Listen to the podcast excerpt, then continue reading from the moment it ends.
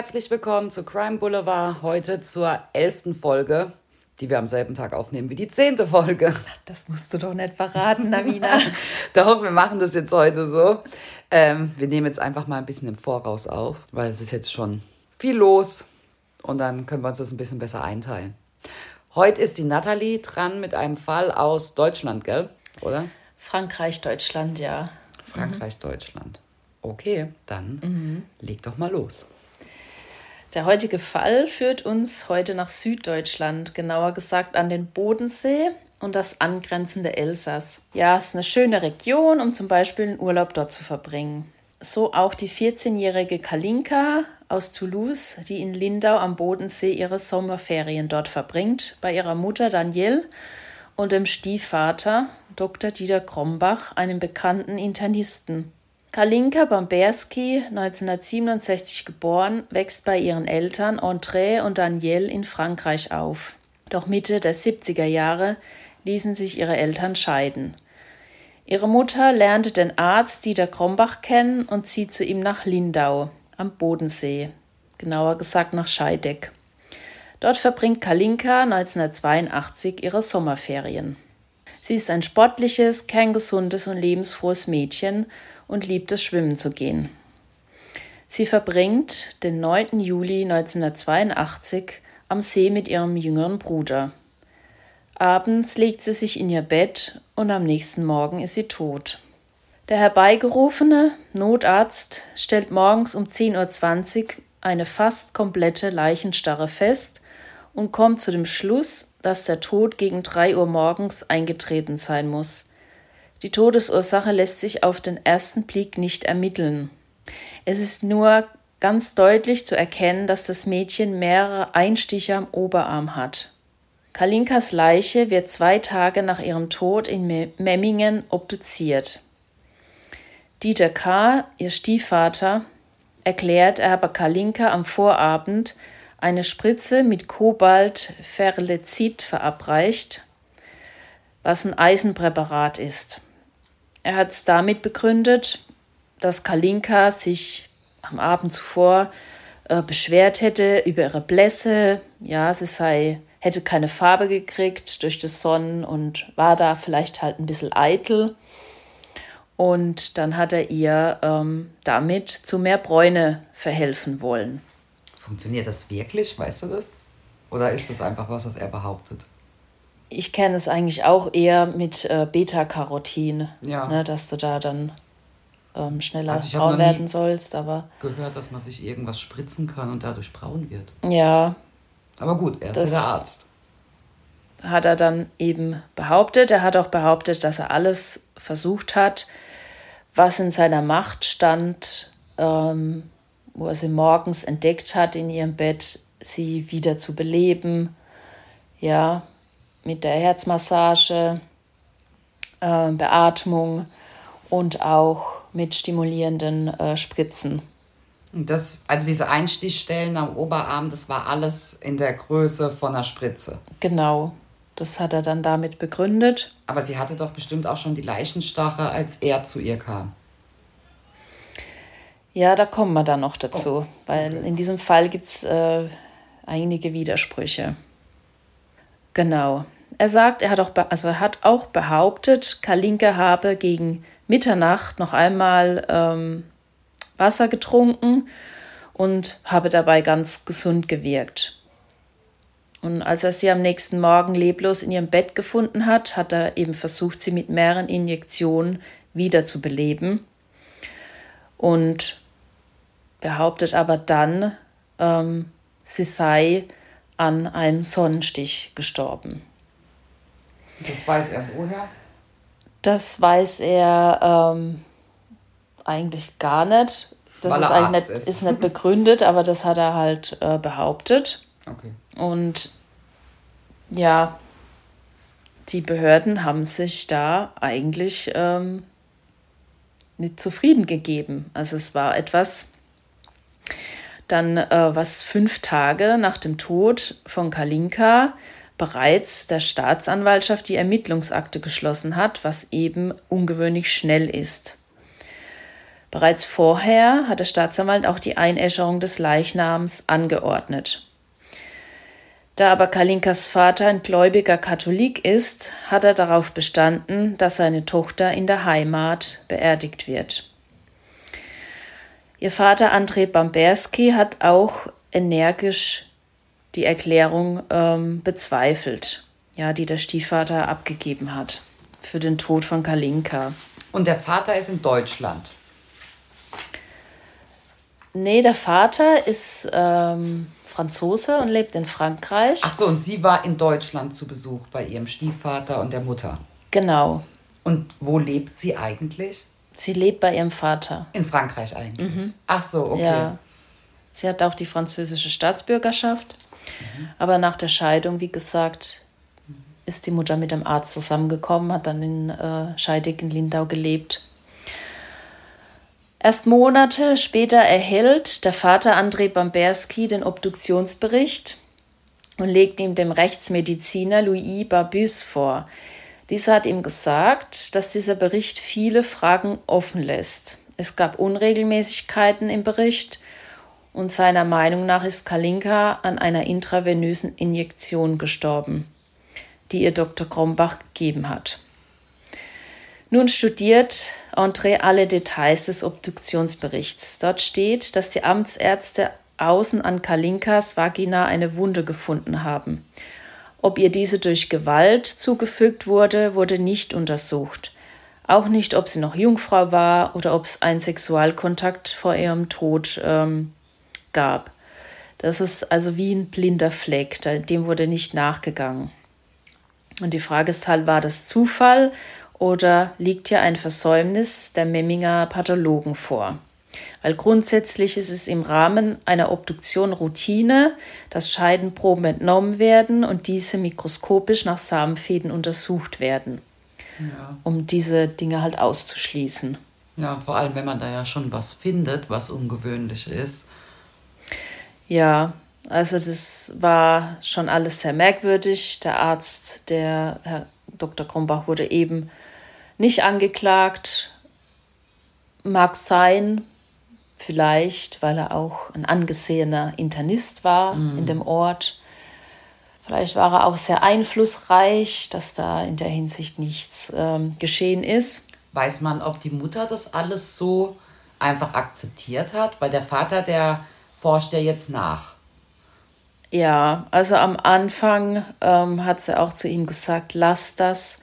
Kalinka ist jetzt tot, was rührst du da auf, warum äh, willst du das nicht begreifen, ähm, da gibt es nichts weiter in die Tiefe zu forschen. Also sie wollte das eigentlich nicht. Mhm. Ja. Mhm, okay. Sie hatte da keinen Verdacht gegen ihren Mann, ihren damaligen, also gegen den ja, Dr. Ja. Krombach. Aber André Bamberski ließ das Ganze nicht los. Er glaubte nicht an ein Versehen der Pathologen.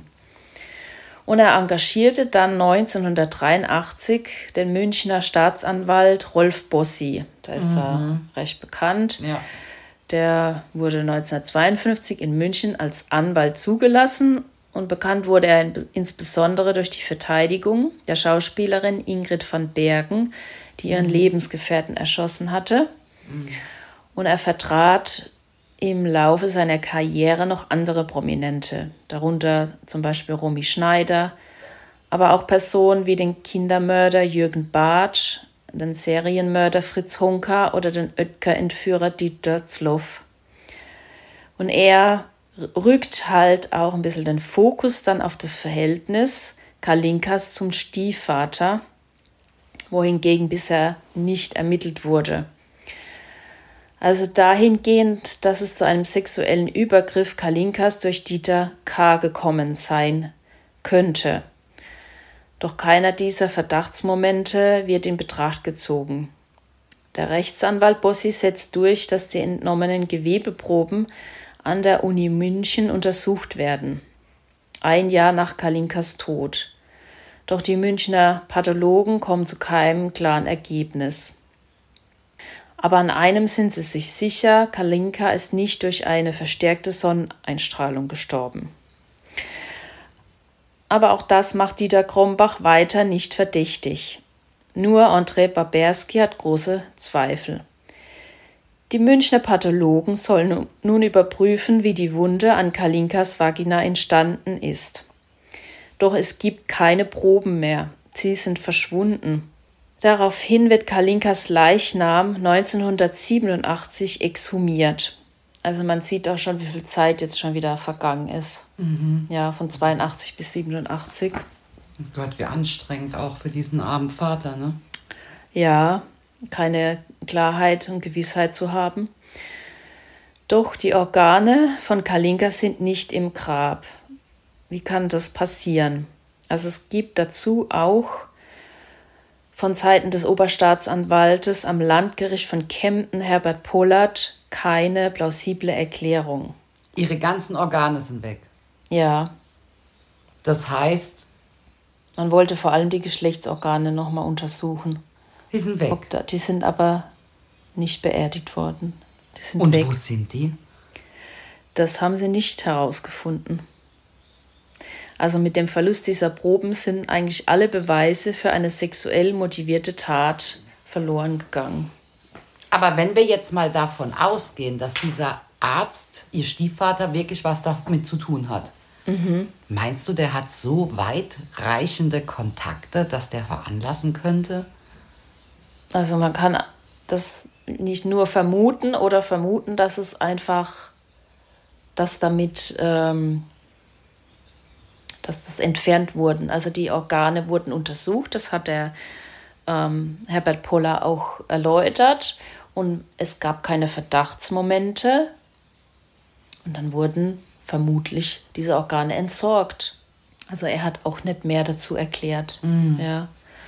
In den Augen von André Bamberski ergibt sich eben ein trauriges Bild der deutschen Justiz. Ja, muss man ja schon sagen, die ganzen Fragen, die jetzt aufkommen.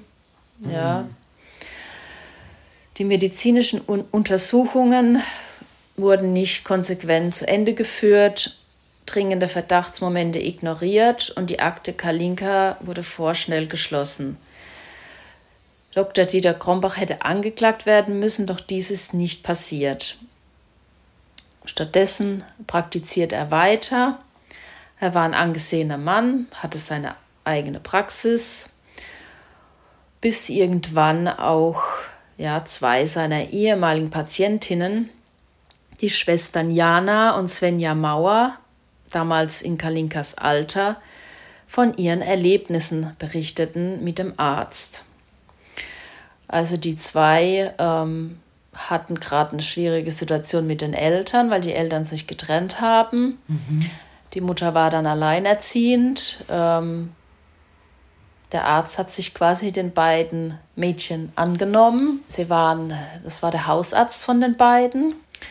Und ähm, gerade weil die Mutter halt da in der schwierigen Situation war und überfordert war, hat er dann ihr angeboten, und weil sie sich auch finanziell nicht leisten konnten, mit den beiden dann einen Urlaub zu verbringen.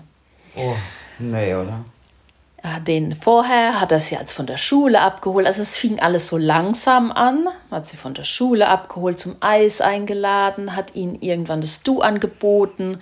Und das war dann wie so ein Vaterersatz. Oder ein Perverser, der sich an zwei junge Kinder anmacht. Ja, aber also. in dem Moment haben die das halt äh, natürlich nicht so gesehen. Ja, aber die hatten ja eine Mutter. Die Mutter hat es auch nicht gesehen, die war mit anderen Sachen beschäftigt. Die ja, man glaubt das nicht, wenn man sowas als hört, weil das kann ich ja jetzt schon sagen, dass das nicht gut ausgehen wird. Ja, ähm, das ist wichtig. weil ich weiß manchmal nicht, ist das einfach nur, ich meine, klar, wir machen hier einen True Crime Podcast oder ist es jetzt nur von außen gesehen, weil es, es erscheint so eindeutig, dass das nicht richtig ja, sein kann. Aber wenn man dann so drin steckt, vielleicht dann nimmt man das nicht so wahr. Ja. Und sie, die haben das dann auch nicht so gesehen. Und die waren ja auch noch recht jung, haben sich zwar gewundert, warum der Arzt jetzt denen das Du anbietet, aber dem ist ja ein Prozess vorangegangen. Und es war wie ein Vaterersatz oder so ein Onkel, ne?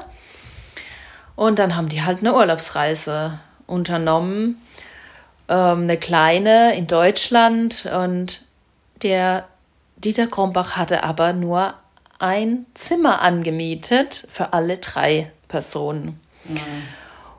Und dann hat er eben mit einem der Mädels äh, in dem Doppelbett geschlafen und eine in dem äh, Einzelbett.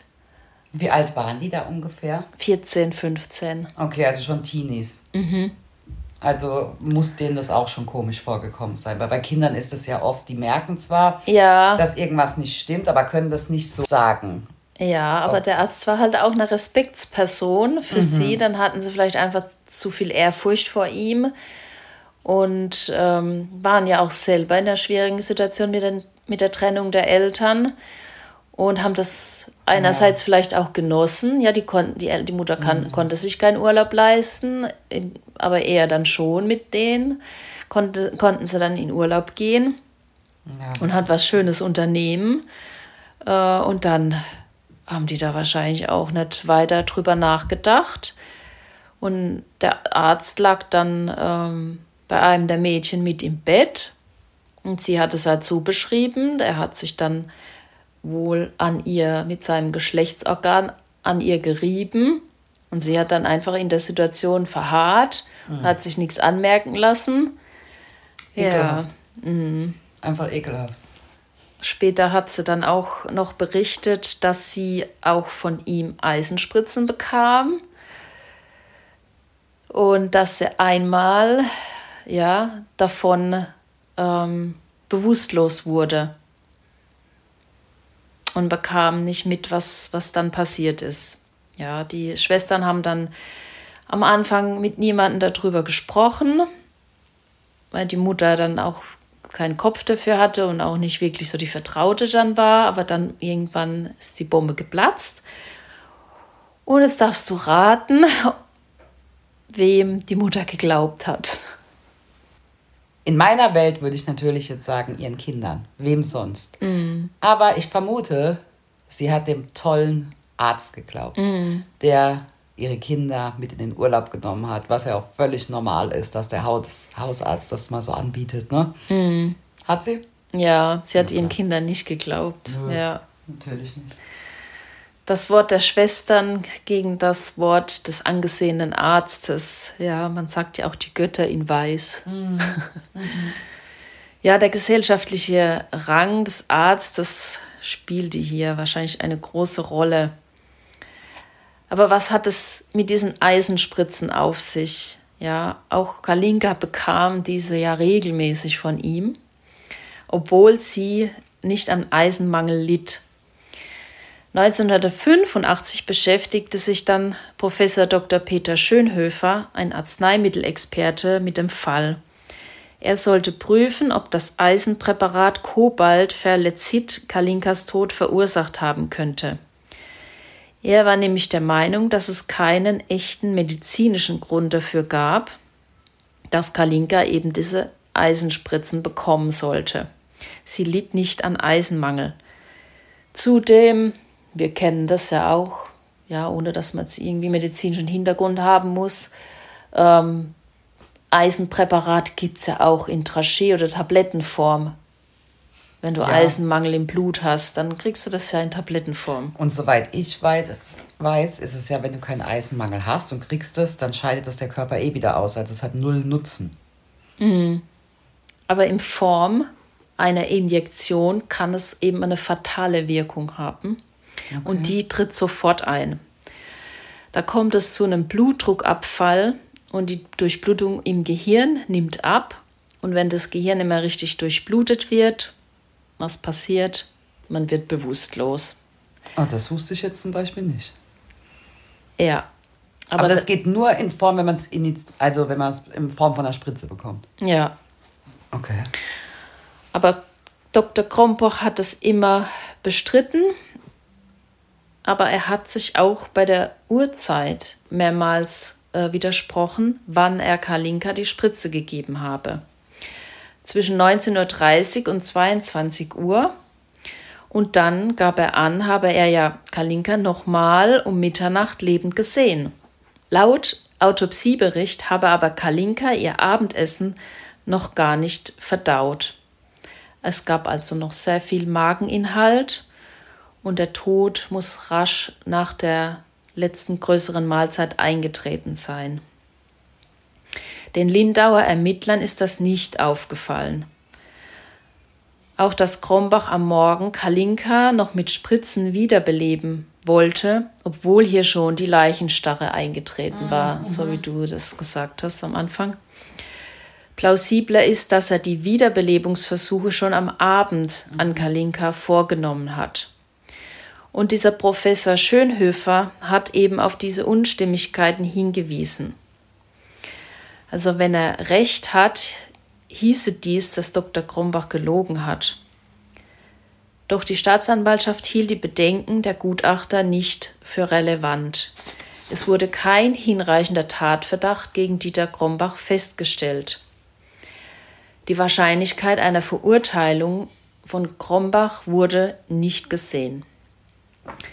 Bamberski und sein Anwalt Rolf Bossi versuchten dann eine Anklage zu erzwingen.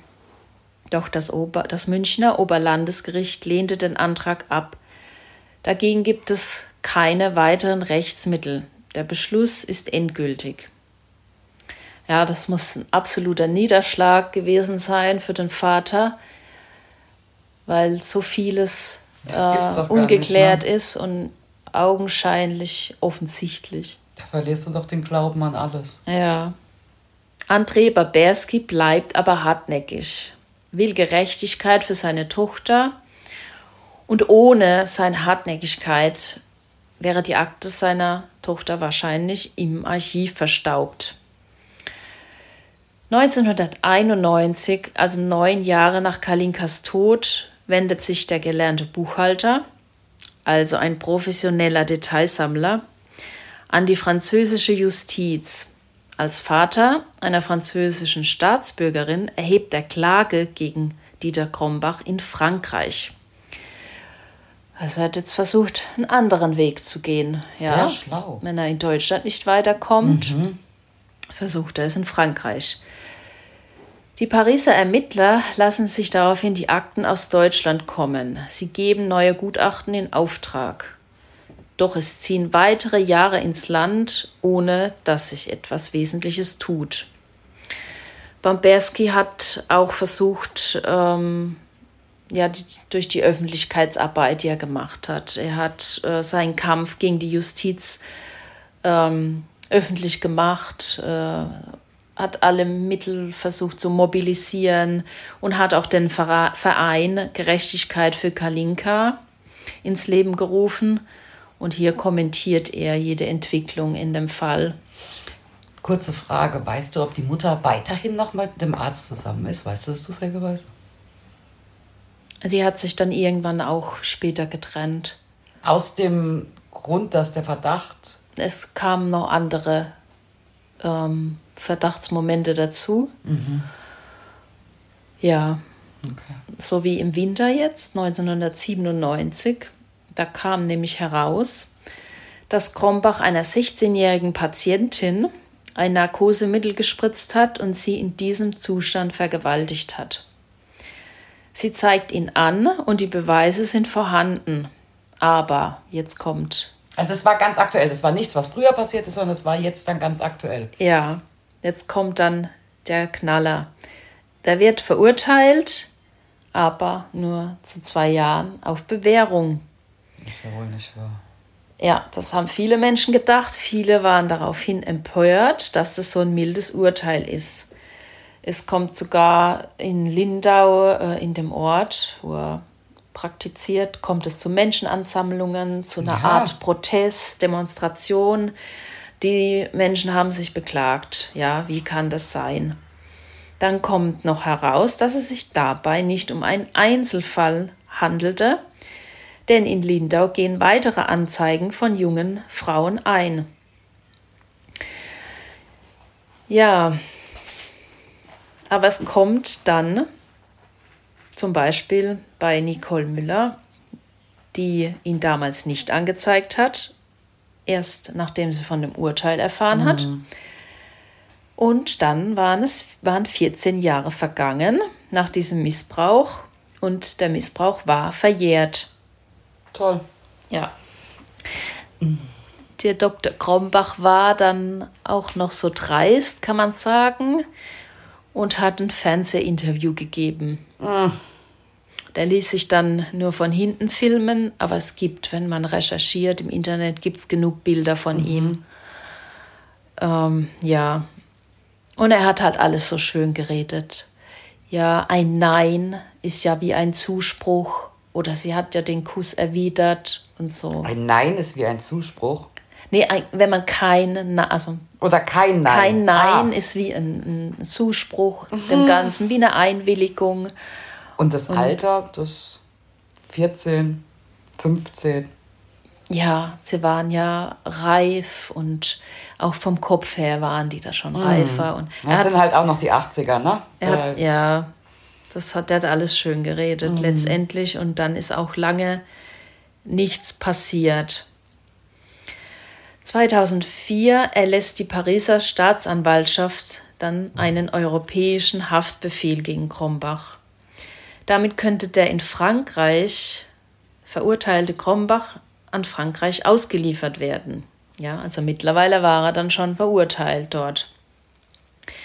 Und das Verfahren gegen ihn könnte neu aufgerollt werden, doch die bayerischen Behörden lehnen es ab, ihn auszuliefern. Er bleibt also ein freier Mann. Aber er praktiziert nicht mehr, gell? Nein, der war ja dann quasi durch Aber die anderen aber nicht, weil es ihm verboten wurde. Oh, ich glaube, er hat seine Approbation abgegeben. Ah ja. Aber das ah ja, ähm, wenigstens etwas. Müsste ich nochmal nachschauen. Er bleibt also ein freier Mann. Was natürlich äh, das Ganze für den André Barberski, für den Vater, nochmal alles also aufrührt und ähm, ja, das lässt ihn halt auch irgendwo verzweifeln. Du wirst Vater. halt auch unglaublich wütend. Es gibt ja immer mehr Beweise, ja, oder Verdachtsmomente. Ja, und jetzt. irgendwann gehört er einfach ins Gefängnis. Wie lange soll denn der arme Mann da jetzt noch weitermachen? Und es ist alles so klar und es liegt jetzt nur daran, dass er nicht über die Grenze kommt. Richtig. Mhm. Ja. Und dann greift er halt zu anderen Mitteln im Oktober 2009 und der Arzt verschwindet aus seinem Haus. Als die bayerischen Beamten sich an jenem Sonntagmorgen mit den französischen Polizisten kurzschließen, stellt sich heraus, was sie vermutet hatten. Bei dem Unbekannten, der vor dem Gericht im französischen Müllhaus abgelegt wurde, handelt es sich um Dieter Krombach, der von mehreren Männern nach Frankreich entführt worden war. Oh, der Arme. Ja, Bamberski ließ ihn entführen.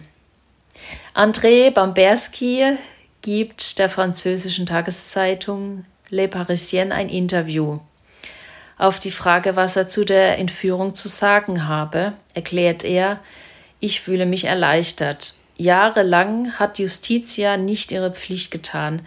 Jetzt habe ich mein Ziel erreicht. Der Mörder meiner Tochter kommt vor Gericht. Einem französischen Rundfunksender gegenüber gibt er zu, die Verschleppung des Arztes organisiert zu haben. Tja. Also ein Fall von Selbstjustiz quasi. Ich weiß, man soll das ja nicht gut finden, aber ich finde es richtig gut. Ich feiere den Mann total. Darf man das? Es gut finden? Ja. Findest du es nicht gut? Also ohne sein Eingreifen wäre er ja nie verhaftet worden. Nein, der wäre doch einfach nie nach Frankreich rüber. Und, also, nee. Nee, wäre nicht. Und ich verstehe auch nicht, warum der nicht ausgeliefert wurde. Ich verstehe es nicht. Das ist, das ist die Frage, die im Raum steht. Hm. Die Lindauer reagierten merklich gelassen, als sie davon erfahren haben. Ne? Die ähm, seine ehemaligen Nachbarn quasi, die ihn kannten. Hat wahrscheinlich jeder weggeguckt, als er da rausgeschliffen wurde. ja. Und die hatten dann auch kein Mitleid mit ihm. Und in Paris wurde dann das Verfahren gegen ihn neu aufgerollt. Doch so einfach wird es nicht, denn der Europäische Gerichtshof für Menschenrechte hatte das französische Verfahren 2001 für unzulässig erklärt, weil Dieter K. in Abwesenheit verurteilt worden war. Und dann diskutierten die französischen und deutschen Behörden heftig über die Entführung als Mittel der Selbstjustiz und ihre juristischen Folgen.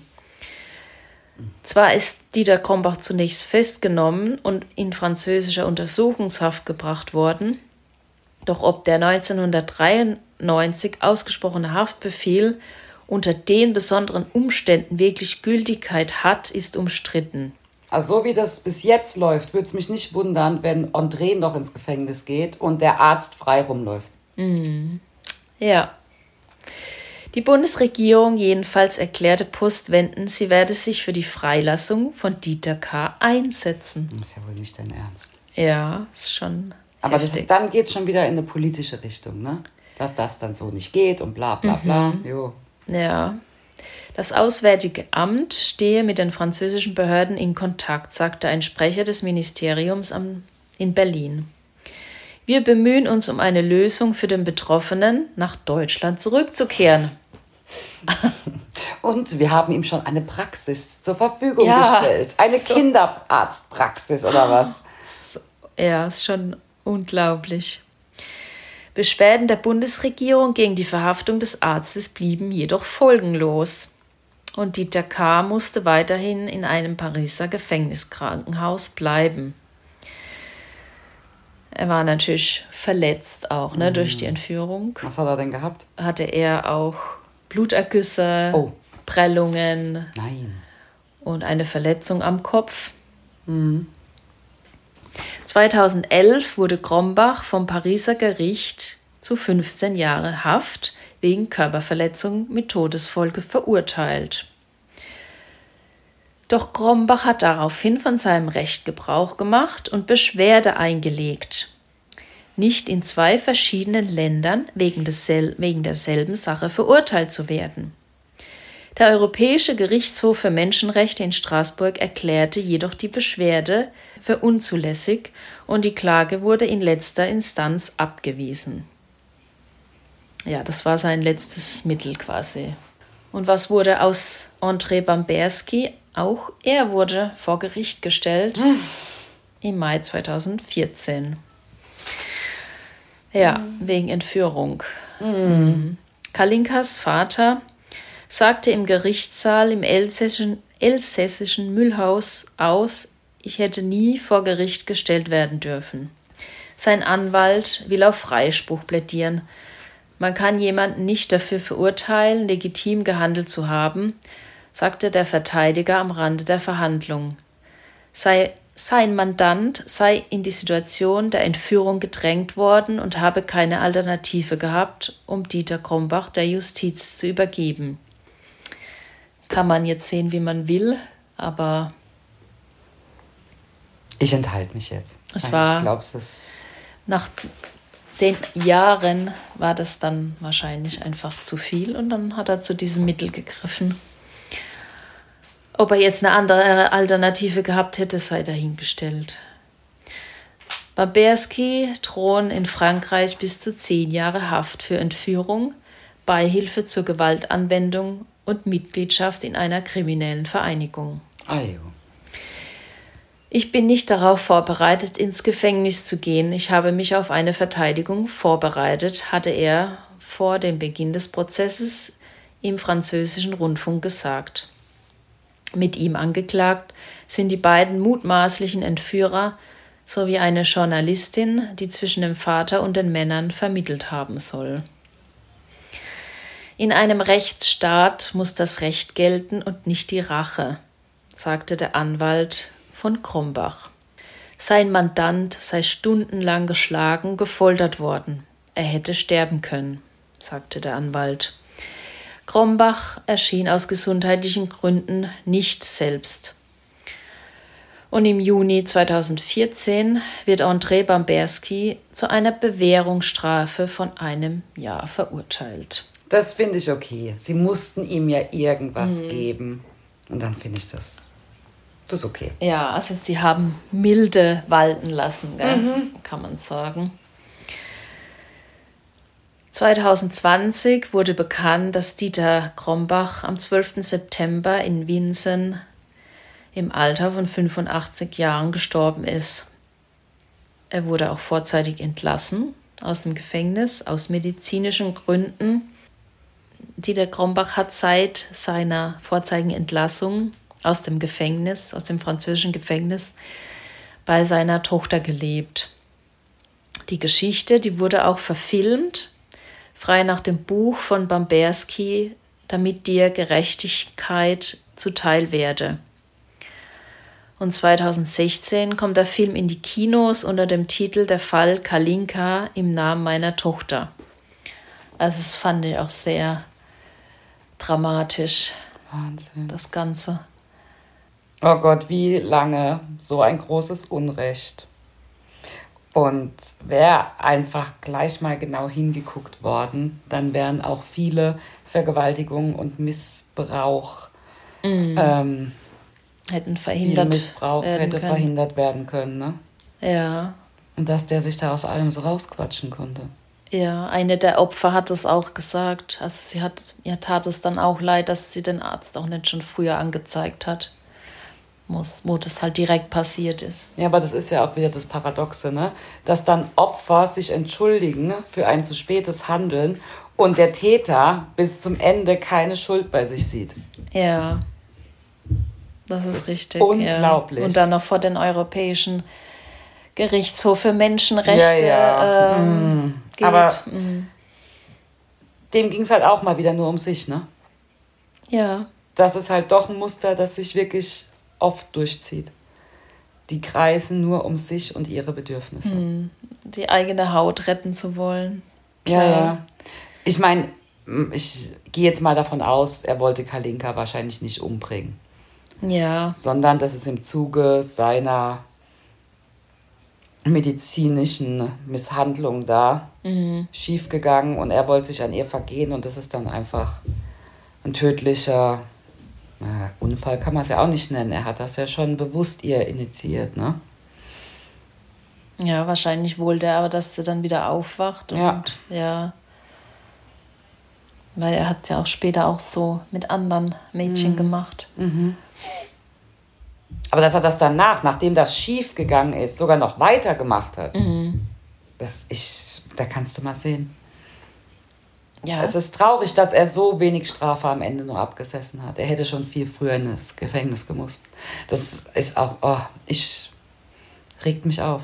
ja, fast drei Jahrzehnte. Ja, konnte er gerade so.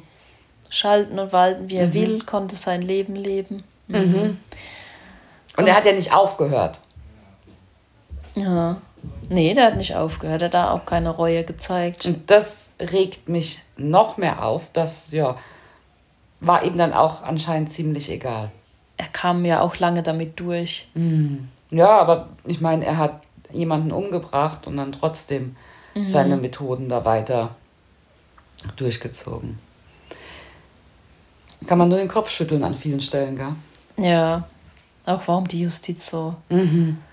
Ja, der warum Hinsicht viele sich- Fehler gemacht hat. Und sich dann auch so quergestellt haben. Okay. Ansonsten war es das dann mit der elften Folge, ne? Ihr könnt uns gerne eure Gedanken oder was ihr zu dem Fall zu sagen habt. Ich glaube, da kann man wirklich viel drüber reden, obwohl ich gar nicht glaube, dass es so viel Diskussions... Obwohl, was ein bisschen kontrovers ist, ist, glaube ich, die Einstellung dazu, ähm, ob man es für gut oder für schlecht heißt in diesem Fall, ich, jetzt in diesem konkreten, kr- konkreten Fall die Selbstjustiz. Ich meine, ich glaube, bei mir hat man gemerkt, wie ich das sehe, aber ich denke, das ist schon ein bisschen kontrovers. Ja, es wird, also ich habe den Fall ähm, aus einem alten Stern Crime Magazin. Mhm. Ich heb ja sowas auf, ich sammle die. Die Natalie hat mir mal einen ganzen Stapel von solchen Magazinen gegeben. Und ich muss dazu sagen, ich habe eine Freundin, deren Mutter sagt immer, willst du ein Messi sein? Und von der haben wir einfach dieses übernommen, immer, soll ich was wegschmeißen oder nicht? Und ich schmeiß weg. Ich bin ein Wegschmeißer. Ich will kein Messi sein. Ich schmeiße und schmeiße. Und dann hatte ich mir die angeguckt, die Hefte, und dann sind sie weggeflogen. Ja gut, das war jetzt eine, ein Magazin aus 2016, ist noch nicht so lange her. Ja, fünf Jahre. Und ich bin ja großer Fan von Stern Crime. Und da habe ich dann äh, den Fall gefunden. Und da geht es aber überbegrifflich um das Thema Selbstjustiz. Und da wird noch ein Beispiel genannt von einem Vater, mit seinem Sohn, wo die Tochter vergewaltigt wird und die dann auch Selbstjustiz ausüben an dem Vergewaltiger. Ja. Und das ist dann wie so ein, wie sagt man, Overkilling oder Overkill. Overkill. Ich glaube, Ja. der Fall kam bei Zeitverbrechen. Ja, die haben den dann totgeschlagen, letztendlich. Ja, der Fall, ja. Das ist aber, ja, das sind halt jetzt wieder die zwei von Selbstjustiz. Also das sind ja zwei ganz unterschiedliche. Und natürlich ist Selbstjustiz ist eigentlich nicht okay, aber in dem Fall ist was anderes. Ja, er ist ja lang den richtigen Weg Ja, gegangen, ne? ja. sagen wir mal, richtiger Weg. Er hat doch in alles dem versucht. Sinne, ja, was halt gesetzlich so möglich ist, hat er alles versucht. Mit Gutachter, mit Ja. Rechtsanwalt und es wurde ja auch eine Verurteilung ausgesprochen in hat Frankreich. Und 30 Jahre lang sich an alles gehalten. Ja, Aber aber, ob ihm das letztendlich dann die Genugtuung gegeben Ach, hat, Quatsch. das ja, kann man bezweifeln. Aber vielleicht konnte er endlich mal abschließen. Genugtuung, glaube ich, kriegst du das sowieso nicht. Aber vielleicht konnte er es endlich mal abschließen. Und auch, was muss ihn das Kraft und Geld und Nerven gekostet haben? Immer wieder. Und vielleicht konnte er dann einfach mal sich auch wieder ein bisschen mehr um sich selbst kümmern. Ja, vielleicht sollte man sich mal den Film anschauen. Ja, das mache ich. Ja. Dann können wir ja nochmal darüber sprechen, vielleicht in Ja. einer der nächsten Folgen. Okay, dann war es das von uns. Gerne abonnieren, schreibt uns auch Fallvorschläge und dann hören wir uns in zwei Wochen wieder. Ciao! Ciao.